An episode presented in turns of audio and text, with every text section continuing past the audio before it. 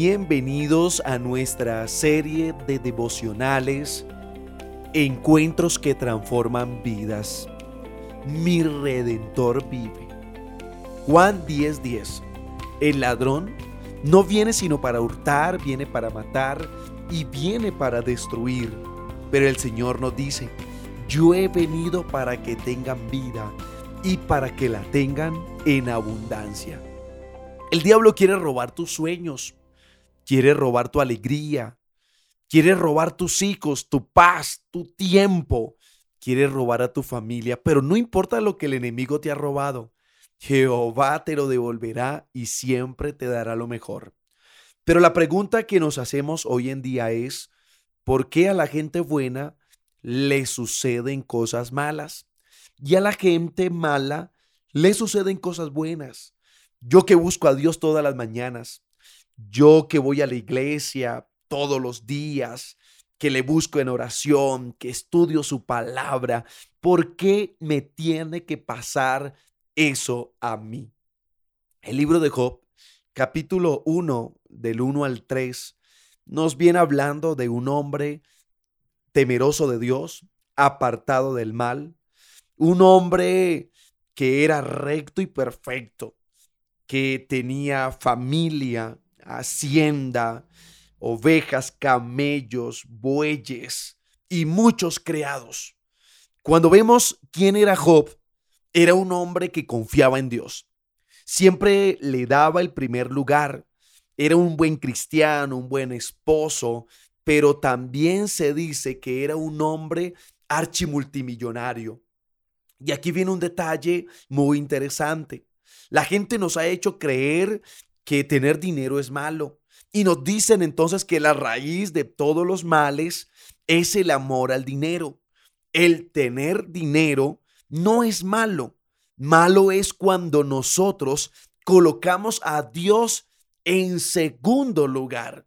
Porque Dios quiere prosperarte. Y en la Biblia encontramos el ejemplo de muchos hombres que fueron adinerados, pero que el primer lugar siempre era el lugar de Dios.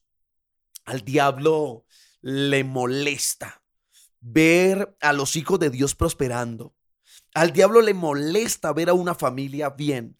Y cuando tú eres feliz, entonces el enemigo busca la manera de cómo acabar contigo, con tu felicidad, porque él quiere robarte, quiere matarte y quiere destruirte. Un día vinieron a presentarse delante de Jehová los hijos de Dios, entre los cuales vino también Satanás. Pero ¿qué hace el diablo en el cielo? Yo quiero decirte que él era el representante de este mundo, porque cuando Adán y Eva se dieron al pecado y a la tentación, le entregaron la soberanía, le entregaron la potestad sobre la tierra, pero él ya no es el representante. Ahora el representante es Cristo Jesús porque venció la muerte, venció el pecado en la cruz del Calvario, Él resucitó y ahora es nuestro sumo sacerdote y es nuestro embajador. Cuando Satanás está delante de Dios, Dios le hace la siguiente pregunta. ¿No has considerado a mi siervo Job que no hay como él en la tierra? Varón perfecto, recto, temeroso de Dios y apartado del mal. Y surge entonces la pregunta, ¿por qué Dios habla de Job? ¿Por qué Dios en este momento saca a relucir su nombre?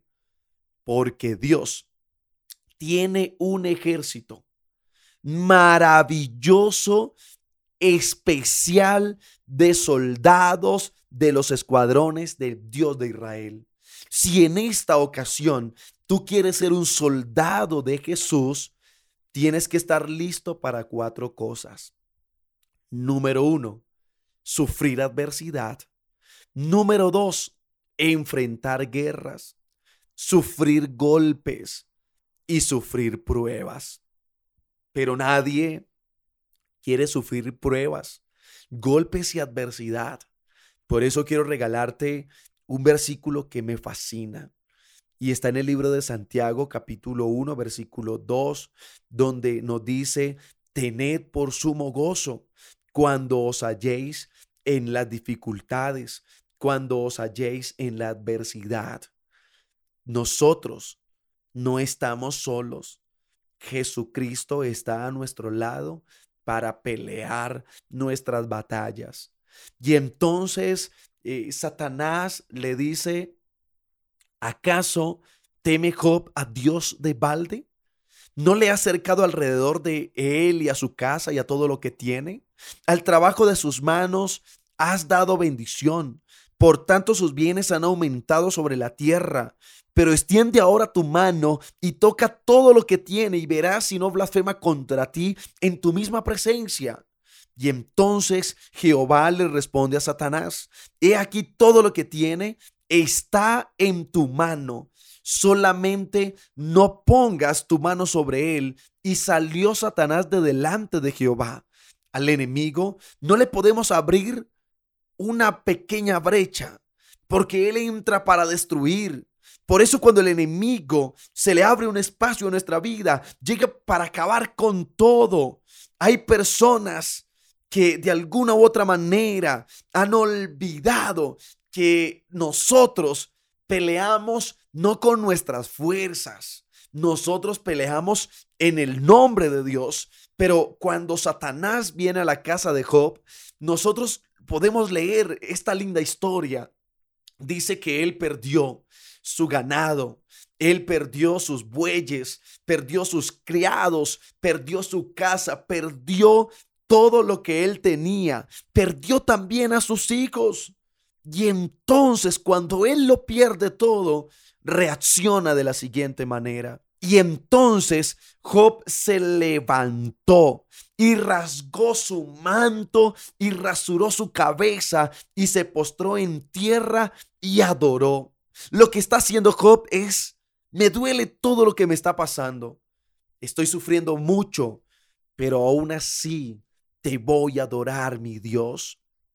Y entonces dice, desnudo salí del vientre de mi madre y desnudo volveré allá. Jehová dio, Jehová quitó, sea su nombre bendito. ¿Saben? Ante las dificultades, nosotros debemos responder de esa manera. Jehová dio, Jehová quitó, bendito sea su santo nombre. Él no maldice a Dios. Él no busca un culpable. Él entiende que mientras estemos en esta vida, somos efímeros. Tenemos la vida en las manos, pero en cuestión de minutos o segundos podemos perderla. Satanás quedó fracasado y frustrado y regresa al cielo y le dice, pero ¿qué no daría el hombre por su salud? Y el Señor le dice, tócalo, pero no lo mates. Viene una lepra en el cuerpo de este hombre recto, temeroso de Dios, apartado del mal. Aparece su esposa y le dice maldice a Dios y muere, te vienen sus amigos y entonces lo señalan, se burlan de él, lo critican. Pero yo quiero decirte una cosa, la mejor manera de poder defendernos ante las dificultades es responder como lo hizo este hombre. Job capítulo 19, verso 25. Yo sé que mi redentor vive y al fin del polvo él me levantará. En este momento Dios te puede levantar del polvo. Dios hará cosas maravillosas contigo, porque no importa cuánto te has caído te has equivocado, lo que interesa en este momento es que en el nombre maravilloso de Cristo Jesús tú te levantes, sigas y entonces verás su gloria. Pero Job, al terminar la historia de su vida, él reconoce que Dios está a su lado. Él dice que no solo había oído a Dios, sino que había visto a Dios. Nosotros veremos a Dios en los momentos más difíciles. Cuando la tormenta está sobre nosotros, peleamos, luchamos, intentamos salir adelante, no es por nuestras fuerzas, es por lo que Dios está dispuesto a hacer en ti. Por eso en esta oportunidad, deja que Dios pelee tus batallas. Y si hoy perdiste algo, recuerda que Jehová siempre te devolverá. Dios siempre te dará lo mejor. Permite que en este lindo día que Dios te ha regalado, valora lo que tienes. Y si perdiste, recuerda que Jehová te devolverá y te dará lo mejor. Dios te guarde grandemente.